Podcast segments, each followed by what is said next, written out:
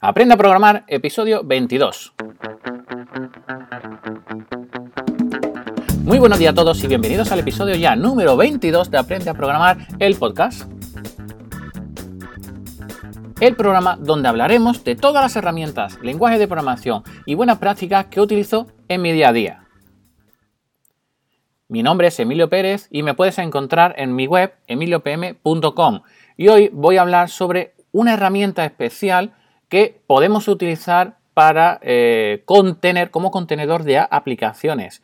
Eh, no, me, no, me, he equivocado, hoy es jueves, vamos a hablar sobre, mm, normalmente hablo sobre temas de, base de datos, pero hoy voy a hablar sobre esta herramienta que la verdad eh, puede llegar a ser muy útil y se llama Docker. Es, digamos, es una herramienta que hoy en día está en boca de todo porque durante un tiempo en el mundo de la virtualización eh, conseguíamos tener máquinas, eh, digamos, eh, virtuales dentro de un, de un servidor, dentro de un ordenador. Por ejemplo, yo puedo tener mi ordenador Windows y con un software de virtualización, pues tener más ordenadores dentro del mío. Existen diferentes software para este tipo de virtualización. Lo tenemos como VMware, tenemos otro como VirtualBox, pero tiene un problema y es que tengo que tener instalado el sistema operativo entero en cada uno de, estas máquinas virtuales. Es decir, tengo una máquina virtual independiente completa en, mi, eh, en cada una de las máquinas virtuales. Es decir, repito de nuevo, tengo una máquina, un ordenador físico y dentro de ese ordenador físico tengo que tener instalado un sistema operativo. Como bien sabéis, para que funcione un ordenador ¿vale? Pues tenemos que tener esa capa, ¿no? Ese sistema operativo. Pues encima de ese sistema operativo debo de, tener instalado un software para virtualizar. A partir de ese software para virtualizar, pues creo máquinas virtuales completas. Eso significa que necesito eh, instalar de nuevo el sistema operativo. Y en este caso puedo tener pues un, dentro de un servidor Windows, pues varias máquinas virtuales donde puedo tener Linux, puedo tener un Mac, puedo tener otro Windows, etcétera, etcétera, y probar sistema operativo completo. Pero ahora, ahora vamos con otro paradigma, con otro tipo de, eh, digamos, de virtualización. Y esta virtualización se llama Docker.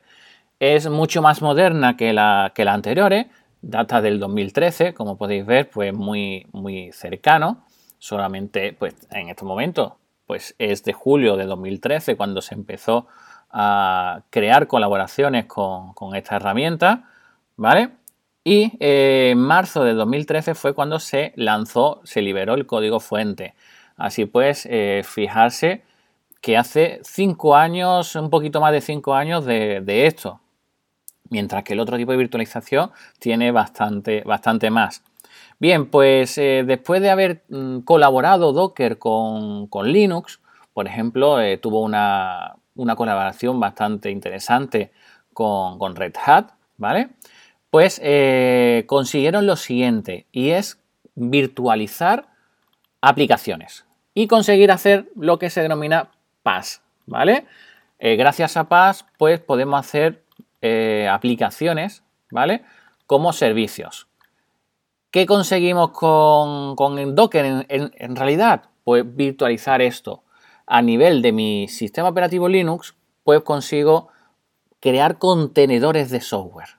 ¿Vale? No necesito instalar un nuevo sistema operativo, no necesito eh, tener todo de nuevo, arrancar el sistema operativo, etcétera, etcétera. No, solamente quiero empaquetar una aplicación. Y aquí es donde viene lo importante, porque la gran mayoría de las veces que yo he trabajado con Docker ha sido con la base de datos PostgreSQL. Está empaquetado en Docker, está aislado del sistema operativo en sí. Luego, si alguien consigue acceder eh, al sistema operativo o al, a PostgreSQL, pues eh, son cosas totalmente independientes. Son como si fueran servidores diferentes, pero sin tener que tener todo mm, separado, doblemente instalado. Comparten CPU, comparten memoria, comparten la red, comparten la entrada y salida, pero todo de manera aislada unos de otros. ¿Vale? Eh, con esto puedo conseguir que tener, pues, por ejemplo, tres aplicaciones, una con, por ejemplo, con mi servidor web y otra con MySQL, por ejemplo, mismo ordenador, pero separado uno de otros. Si entra y hay algún problema con el MySQL, pues eh, no se entera el servidor web y viceversa. ¿De acuerdo? O incluso cinco servidores web, uno separado de otro, ¿vale? Luego puedo tener diferentes contenedores, ¿vale? Y tenemos virtualizado eh, dicho, dicho software, ¿vale? Y esa virtualización la hacemos, como he comentado, a nivel del sistema operativo, ¿vale? Luego, como se hace a nivel del sistema operativo, no tengo que volver a instalar un nuevo sistema operativo, esperar que arranque, configurarlo, eh, darle, dar hacia atrás. No, no, me, quito mucha, mucho mantenimiento y además pues puedo crear diferentes tipos de nubes eh, según mi necesidad. Una nube pública, privada, eh, varias instalaciones físicas con diferentes contenedores, etcétera, etcétera, ¿vale? Entonces, bueno, os recomiendo que le deis un vistazo a, Docker porque para probar aplicaciones sin tener que, digamos, eh, ensuciar mucho tu, ordenador, ¿vale? Porque también viene muy bien esto en el desarrollo, pues puedo tener pues diferentes, por eso he comentado que lo uso mucho con PostgreSQL, puedo tener diferentes versiones de PostgreSQL, instalarla, probarla y borrar el contenedor, instalarlo, borrarlo y borrar el contenedor. Y no me deja nada, nada, nada en mi sistema operativo eh, base, ¿vale? Mi sistema operativo principal, no me deja nada, simplemente como si descargara una aplicación, eh, una aplicación eh, sin instalar, ¿vale? Me descargo una, imagen, la abro, ejecuto, pruebo lo que tenga que probar y cierra y fuera y eliminar, ¿vale? Y luego es muy fácil a nivel de comandos instalar nuevos contenedores, eliminar contenedores, ver carga de, CPU, de disco y de todo que coge cada, cada contenedor que, instalamos, etcétera, etcétera. ¿De acuerdo? Luego, muy recomendable que le deis un vistazo a, Docker, sobre todo en Linux porque es como se creó principalmente, aunque también existe, pues ya existe port para sistemas Windows, sobre todo desde que en Windows pues trae cosas de Linux por, dentro, ¿no? Eh, creo que sí, que ya está empezando a funcionar más o menos en Windows, pero lo recomendable es que lo uséis siempre en Linux. Así pues, si no sabéis nada de, Linux, id empezando a, mirarlo, ¿de acuerdo? Ir comprobando, eh, mirando cómo se instala, cómo ponéis. El más sencillo para comenzar, pues con, Ubuntu es el más, el más famoso y eh, con el que podéis empezar a, trastear, ¿vale? Porque en el mundo de la programación eh, hay dos vertientes, la, de, la que va sobre Windows, que, es una, una, comunidad bastante amplia, con, unos lenguajes de programación concretos, pero eh, las, nuevas corrientes que están viniendo, pues se están yendo la gran mayoría a sistemas operativos libres como, como Linux, donde se programa mucho con Python, mucho con PHP, eh, mucho JavaScript, mucho HTML, es decir, hay mucho frontend y backend en estas nuevas startups que están, que están apareciendo y muchas de ellas pues, utilizan esta plataforma de, código libre, ¿de acuerdo?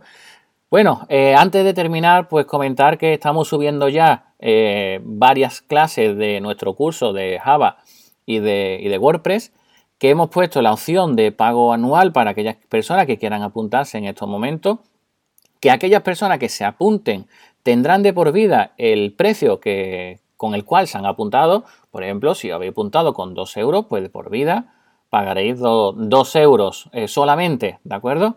De por vida hasta que os queréis dar de baja, ¿de acuerdo? Eso no hay, no, podéis darlo de baja en cualquier momento, ¿vale? Y aquellas personas que hayan pagado el año entero, pues por solo 24 euros eh, al año, pues lo tendrán todo. Y eh, aquellas personas que se apunten, pues no, me podrán decir ¿Qué tipo de cursos son los siguientes que queréis que, se hagan? Puedo hacerlo de JavaScript, puedo hacerlo de PHP, puedo hacerlo de WordPress eh, con una clase avanzada, puedo hacerlo de, Delphi, eh, podemos hacerlo de Oracle Database, eh, de PLSQL dentro de Oracle, de PostgreSQL, de Linux también, por si queréis empezar a trabajar de C, también podríamos hacer algún, algún pequeño, algún curso de introducción a C. Entonces, bueno, os lo dejo ahí, ¿vale? Aquellos que estéis suscritos, pues me podéis ir pidiendo ese, curso que necesitáis eh, tener, ¿de acuerdo? Y bueno, pues esto es todo en el episodio de hoy de Aprenda a Programar el podcast. Mi nombre es Emilio Pérez de emiliopm.com y como siempre te invito a que me sigas en redes sociales, que pongas 5 estrellas en iTunes, recomendaciones en iVoox, ya que con estos pequeños detalles haces que este podcast pueda llegar a más gente y que cada día seamos más. Nos vemos el próximo martes donde hablaremos sobre técnicas, lenguaje de programación, buenas prácticas que utilizo en mi día a día. Así pues, que pase muy buen día de jueves, buen fin de semana y hasta la semana que viene. Chao.